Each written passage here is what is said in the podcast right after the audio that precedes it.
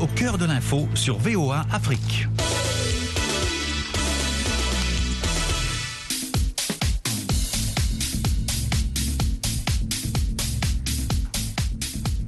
Bonsoir à tous et à toutes, Yacouba Ouedraoui. Effectivement, avec vous, ravi de vous retrouver pour Sporama sur VOA Afrique.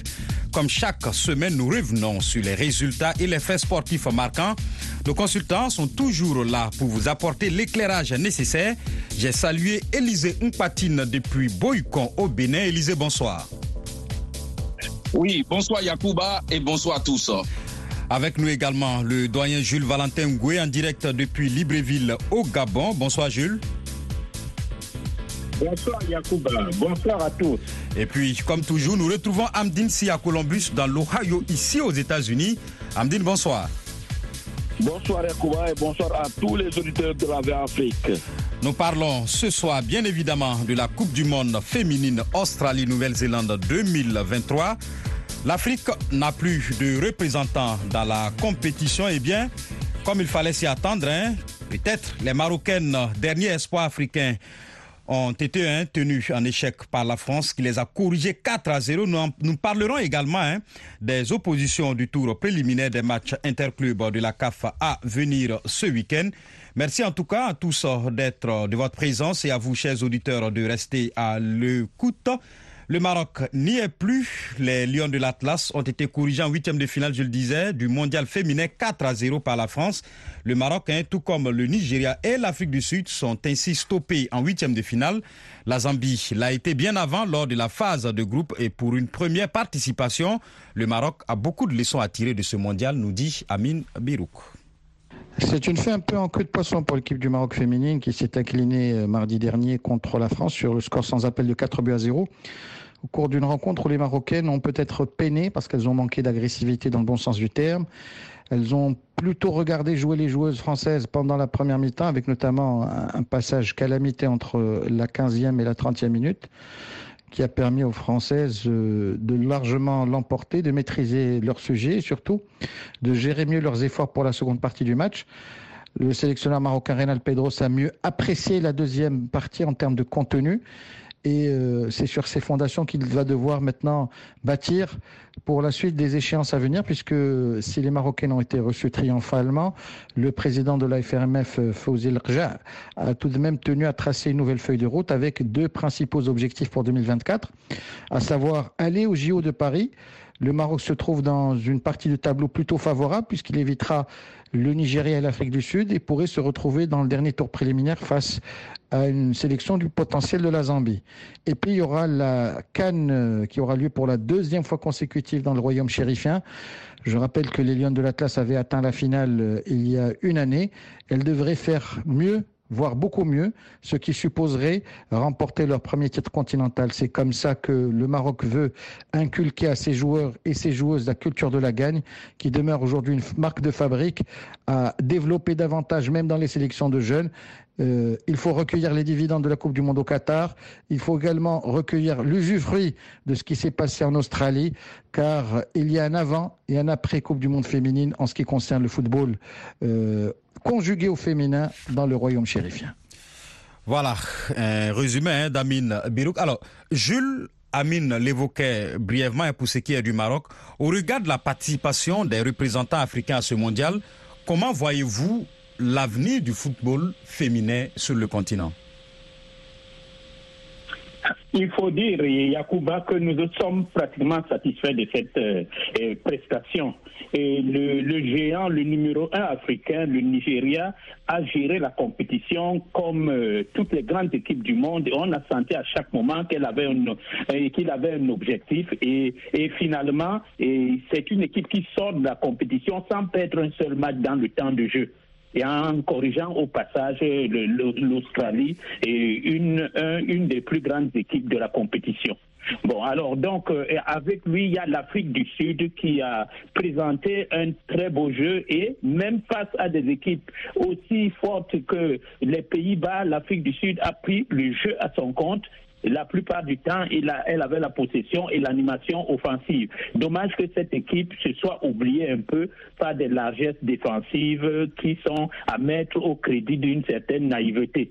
Mais c'est l'avenir de l'Afrique euh, qui se joue là à ce niveau. Les Marocaines se sont bien reprises après une déculottée contre l'Allemagne et le reste de la compétition a été différent, même si on pense que si elles ont lâché contre la France, c'est peut-être parce qu'elles pensaient que pour elles, le mondial est fini l'exploit était déjà fait et les Françaises ont fait pratiquement le break en 23 minutes euh, en utilisant leur jeu de la tête.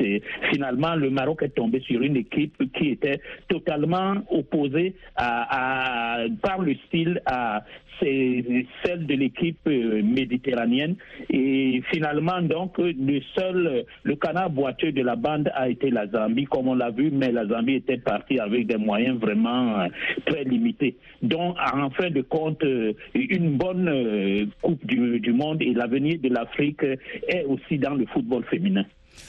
Voilà, l'avenir de l'Afrique est aussi dans le football féminin. En tout cas, en attendant, place demain aux demi-finales de cette Coupe du Monde féminine. Le premier choc a lieu hein, ce mardi, disons, à Auckland entre la Suède et l'Espagne. Les Espagnols ont réussi en tout cas le tour de force jusqu'ici en ayant éliminé hein, les deux dernières sélections championnes du monde en titre, les États-Unis double tenante du trophée sorti en huitième de finale, puis le Japon qui avait été sacré en 2011. Alors Amdine, on est tenté hein, de dire que rien n'arrête ces braves dames espagnoles.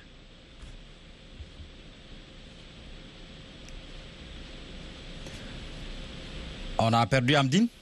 Non, je suis là. Allez-y. Donc, je, le disais, rien n'arrête les Espagnols dans ce mondial. Oui, tout à fait, tout à fait, puisque euh, la, première, euh, le premier exploit de cette Coupe du Monde a été quand même le fait de sortir quand même euh, les Américains hein, et les Espagnols l'ont fait de fort belle manière en huitième de finale. Ensuite, les Espagnols sont revenus en même pour sortir euh, le Japon, mais euh, elles auront fort à faire hein, face à la Suède, parce que la Suède a été troisième en 2019. On regarde aussi la petite histoire, hein, les Espagnols ont concédé hein, le plus large défaite, c'était face à la Suède en 1900. 96 en 8 à 0 face à euh, ces Suédoises. Donc, euh, ce sera une sorte de revanche à prendre face à ces Suédoises. Mais retenez, Yacouba Dor est déjà, euh, les Espagnols ont déjà quand même réussi leur mondial parce qu'elles n'ont jamais atteint ce cap des demi-finales et elles l'ont atteint. Donc, elles vont jouer libérées et je pense que elles peuvent créer une nouvelle fois l'exploit. En tout cas, c'est l'équipe surprise de ce mondial féminin, ces Espagnols qui ont su éliminer deux championnes, les deux dernières championnes. Je vous parlais des États-Unis et du Japon, Yakuba. Alors, Élisée, les Espagnols sont connus hein, pour leur jeu de passe assez fin, mais aussi hein, pour leur technicité. En face, les Suédoises sont connues pour leur défense solide. À quoi faut-il s'attendre demain? Euh, il faut s'attendre à une opposition de style, tout simplement, puisque les Espagnols, euh, jusque-là, ont eu un grand match et un quart de finale, il faut le rappeler, contre les Hollandaises, les Pays-Bas, qui leur ont causé d'énormes difficultés, il faut le dire, puisque dès l'entame, ce sont les Espagnols qui ont été les premiers à marquer. Et puis après, les Hollandaises ont commencé par prendre le dessus physiquement et même à commencer par dominer le match, après égaliser. C'est dans les toutes dernières minutes de la rencontre à la 87e minute que les Espagnols ont pris euh, définitivement, ont remporté définitivement le match. Donc, c'est dire que en demi-finale, ce sera contre une autre équipe scandinave, il faut le dire, puisque qui parle de la Suède pense forcément euh, aux Pays-Bas, à l'Islande, au Danemark, au Norvège. Donc, vous imaginez, donc c'est presque le même style de jeu, un football direct, un football physique, athlétique. Donc, les Espagnols seront confrontés à ça. Mais quand on se rappelle que le FC Barcelone a pratiquement gagné tout cette saison, championnat, Coupe d'Espagne et puis la Ligue des Champions et que la majorité euh, des joueuses évoluent dans cette équipe du FC Barcelone, d'où euh, ce football technique qu'on connaît bien sûr chez les hommes, le tiki-taka comme on le dit. Donc en face, les Suédois vont vouloir quand même euh, continuer sur la bonne lancée, sur cette belle expérience, sur cette grande performance. C'est bien sûr d'avoir éliminé les États-Unis en huitième de finale, puis le Japon en quart de finale. Vous imaginez donc, ces Suédoises ne seront pas prêtes à rentrer de sitôt à la maison. Donc on va assister à une très belle demi-finale, une demi-finale qui va se jouer entre deux équipes européennes. Mercredi, les Australiennes soutenues par leur public affrontent à Sydney les Anglaises, un champion d'Europe en titre. Alors, Jules, l'Australie devra faire face au jeu efficace, il faut le reconnaître, et physiquement, physique également, pardon, de l'Angleterre. Oui, mais c'est pas tellement une opposition de cible parce que l'Australie joue de la même manière. Et il faut euh, dire que si sur le papier les Anglaises partent euh, favoris avec euh, leur carte de visite, c'est quand même des champions d'Europe d'un euro qui a atteint des, des, sommets en ce qui concerne le football européen il n'y a pas longtemps. Et leur parcours aussi, elles n'ont perdu aucun match jusque-là. Et nous, nous pouvons quand même dire que l'Australie peut lui porter, disons que, peut contester cette domination présumée. Et il ne faut pas oublier que les Australiens ont laissé sur les carreaux ni plus ni moins que le Canada, le Danemark et la France très proches du jeu des Anglais, des Anglaises. Donc les joueuses du Pacifique pourront aussi compter sur le soutien inconditionnel d'un public qui sent le bon coup. Alors ce match sent vraiment la poudre et le scénario initial de la rencontre sera déterminant pour la suite.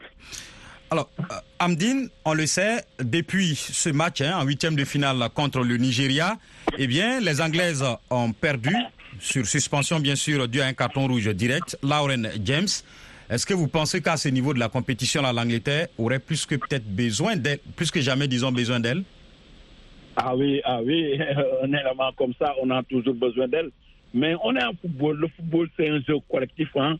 Euh, le collectif doit, euh, prendre le dessus sur les individualités. Certes, ce sont les individualités qui ont tendance à faire la différence, mais il faut savoir faire avec. Euh, je pense que le coach va essayer de trouver une bonne stratégie pour pouvoir s'en sortir, mais ce ne sera pas facile. Mais comme je l'ai dit tantôt, on est en support collectif. Il faut essayer euh, les problèmes par le collectif, non pas par des individualités Yacouba. Alors, Élisée, on le disait également brièvement tout à l'heure, il n'y a plus aucun vainqueur du mondial en lice, en tout cas, dans ce, cette Coupe du Monde qui se déroule en Australie et en Nouvelle-Zélande. C'est-à-dire que dimanche, forcément, il y aurait une nouvelle nation sacrée. Est-ce que d'ores et déjà, on peut dire que c'est une évolution dans le football féminin mondial? Bien évidemment, pendant, que l'Afrique peine hein, à exister dans ce football féminin, puisque disons-nous la vérité, c'est pas encore ça. Le Nigeria qui a euh, dominé pendant des années cette compétition l'a encore prouvé, mais le niveau n'y est pas encore. Donc euh, sur les autres continents, ça commence pas à bien travailler. En l'occurrence, l'Amérique latine, vous voyez, vous avez vu la performance des Jamaïcaines et des Colombiennes. Vous imaginez donc, c'est dire que on a vu le Brésil éliminer très tôt en match de poule pendant que d'autres nations euh, ont commencé par émerger. Donc, ça montre clairement que le football féminin a commencé par prendre. La FIFA l'a dit, et puis la FIFA l'a dit, j'allais dire. Donc, la FIFA a commencé par mettre assez de moyens dans le football féminin. Donc, euh, là, aujourd'hui, nous avons les Anglaises qui ont été sacrées championnes d'Europe et qui ont confirmé leur forme du moment. Les Espagnols je l'ai dit tantôt, avec le FC Barcelone ont remporté la Ligue des Champions. Maintenant, les Australiennes qui étaient et qui sont à domicile, bien sûr, qui vont bien jouer avec le public. En témoigne cette, euh, ces quarts de finale contre la France, qui, cette, cette, cette, rencontre qui a été extraordinaire où les Françaises n'ont pas du tout hésité. C'est vrai que dans le jeu, les Françaises auraient pu remporter la partie, mais on a assisté à une, rencontre très disputée entre les deux équipes. Donc, la Suède aussi veut aller chercher un premier titre historique puisque ça fait très longtemps que les Suédoises ont dû performer dans une Coupe du Monde. Vous imaginez donc, tous les quatre restent ouvertes et on assistera pour une première fois à un nouveau vainqueur de la Coupe du Monde. On va assister à de très belles confrontations et Yakuba Ouedraogo. Et ce nouveau vainqueur, ce sera bel et, bien, bel et bien un club, en fait, un pays européen. Vous suivez Sporama sur VO Afrique. Sporama revient tout de suite.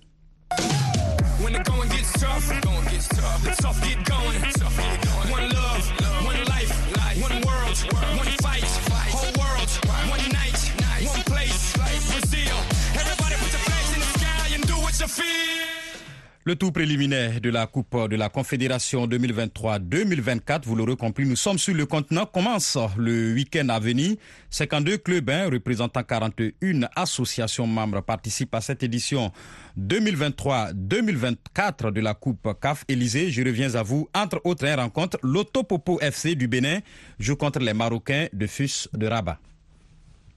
Oui, euh, très attendu puisque le club béninois qui a fini deuxième, qui a été d'ailleurs champion il y a de cela deux ans, puisque après Coton a soit sa domination, deux titres de suite, l'Autopopo qui est revenu au devant de la scène continentale, donc vous imaginez avec une préparation plus ou moins euh, mitigée puisque c'est sa première victoire euh, que c'est la première victoire que le club a obtenue dimanche dernier. Sinon, c'était rien que des défaites et trois défaites, un nul. Donc ça a été une préparation plus ou moins euh, mitigée, comme je l'ai dit. Donc, on attend cette explication. Le match, allez, promet, puisqu'il faudra battre euh, une équipe des Fus de Rabat qui ne s'est plus qualifiée à une compétition africaine depuis fort longtemps. Donc, vous imaginez toutes les chances. Euh, en tout cas, les deux équipes, on, on, on garde quand même les chances de se qualifier. L'Autopopo aura quand même l'occasion de se pencher sur quelques renforts, notamment avec des joueurs togolais, des joueurs nigérians et des joueurs burkinabés dont vous imaginez. Donc tout a été élaboré pour permettre à ce club béninois de passer tout au moins ce premier tour, puisque depuis l'épopée ESAE, il y a de cela 4 ans, et 5 ans j'allais dire, aucun club béninois n'a pu se qualifier en phase finale d'une compétition continentale des clubs. À suivre aussi le derby ouest africain entre l'ASCK du Togo et l'Académie de football Amadou Diallo, AFA donc de la Côte d'Ivoire. Autre match ouest africain, Amdine, les Sénégalais de CS de Ziguinchor défient les Burkinabés de l'étoile filante de Ouagadougou. Oui, vous avez raison, ce sera un gel entre le Casasport de Amédinsi et l'étoile filante de Yakuba. non, pas du tout. sûr. Mais il faut se dire que le Casasport, c'est une belle équipe euh, qui avait réalisé en l'année dernière le doublé pour la première fois de l'histoire. Mais malheureusement, en compétition africaine, les clubs sénégalais n'arrivent pas à tirer leur épingle du jeu, puisque l'année dernière, le Casa a été sorti euh, par les Algériens dès le tour préliminaire.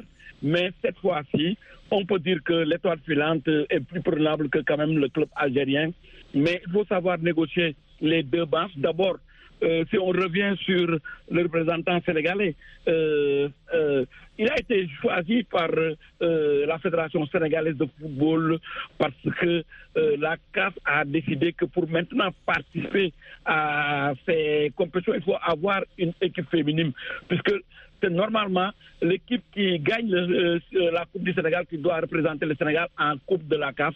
Mais malheureusement, euh, au Sénégal, le calendrier n'est pas bien fait. En ce moment, on joue jusqu'à présent euh, les préliminaires, la compétition de la Coupe du Sénégal. Et le Kazakh qui s'est cla- classé deuxième, donc, va représenter le Sénégal. Le Kazakh peut vraiment bien représenter le Sénégal. Mais attention, on connaît quand même la rivalité entre les clubs du Burkina Faso et les clubs du Sénégal. Ce sera toujours euh, difficile, mais je pense que, avec tout le respect que je dois à Yakuba, que euh, le Casa peut faire l'affaire quand même. Le Casa peut éliminer cette équipe euh, d'étoiles filantes puisque le Casa est une bonne équipe.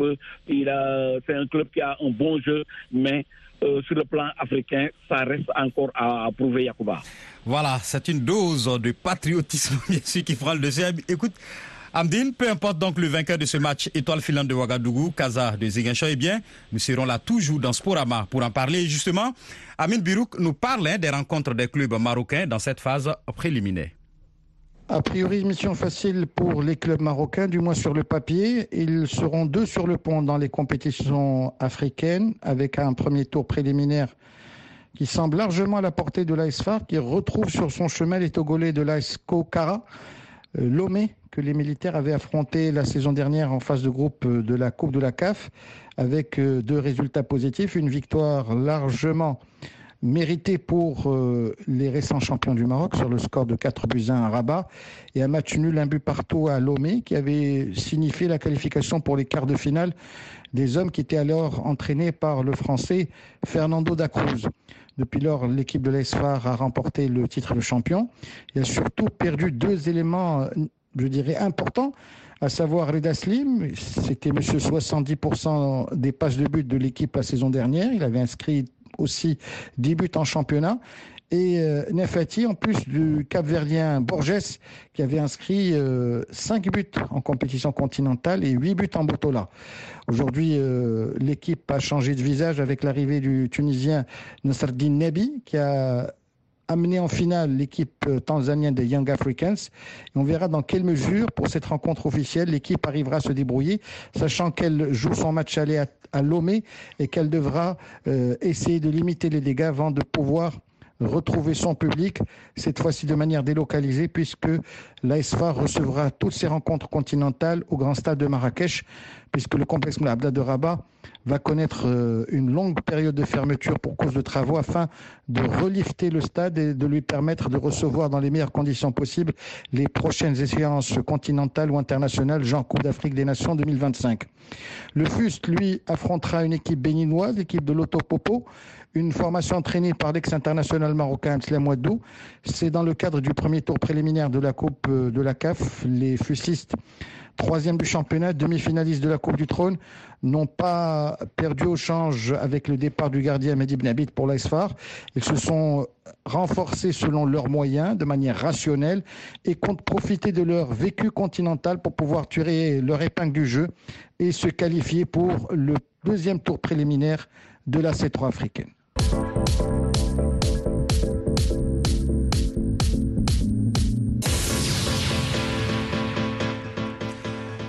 La CAF a sorti son classement des 12 championnats africains les meilleurs et par ordre, nous avons pour la saison 2023-2024 le Maroc, l'Égypte, l'Algérie, l'Afrique du Sud, la Tunisie, la République démocratique du Congo, la Tanzanie, l'Angola, le Soudan, la Guinée, la Libye et le Nigeria. Bien évidemment, on en parle dans ce programme ce soir et on note naturellement la suprématie hein, du Nord sur le reste du continent, avec notamment le Maroc en premier. Amin Birouk.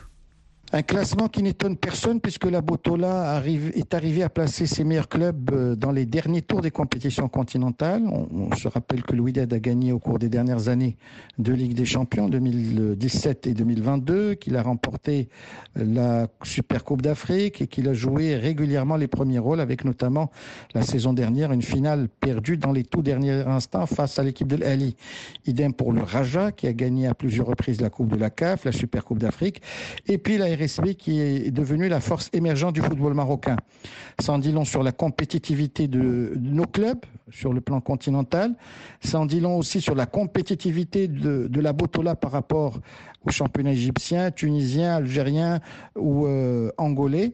Et puis, euh, il ne faut pas oublier que depuis quelques années, la fédération subventionne les clubs qui participent aux, compétitions continentales. Elle paie euh, pour 80% de leurs frais de déplacement, notamment s'ils prennent un avion spécial. Elle permet également de récompenser ces clubs en fonction de leurs résultats sur le plan continental. Ça donne un certain confort. Mais en même temps, il ne faut pas oublier que les clubs marocains sont de mauvais élèves selon le tribunal arbitral du sport et la FIFA. De nombreux clubs vivent des périodes difficiles en raison des litiges et des sanctions qui tombent régulièrement. C'est un paradoxe du football marocain que d'avoir des clubs compétitifs, des joueurs qui arrivent à s'exporter, que ce soit dans les pays du Golfe ou plus récemment de manière plus régulière en Europe, mais en même temps, euh, c'est un, un, football à deux vitesses, avec des clubs performants en Afrique, mais des clubs souvent mal gérés, avec une gouvernance qui laisse à désirer, à quelques exceptions près, puisque seul aujourd'hui l'ASFAR ou le FUS de Rabat arrivent à tirer leur épingle du jeu sur le plan de la santé financière, avec zéro litige et zéro problème à l'étranger.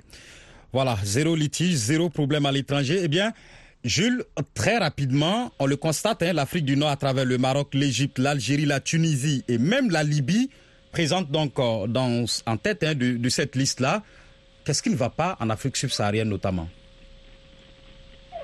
Non, mais c'est que l'Afrique du Nord a de l'avance depuis, depuis très longtemps et, et puis elle a aussi beaucoup plus développé, plus proche des grands pôles de développement du football avec lesquels elle a des contacts, elle a du personnel sportif adéquat. Il n'y a pas euh, vraiment une comparaison à faire et c'est juste que cette Afrique du Nord doit nous servir de locomotive et c'est ce qu'elle fait.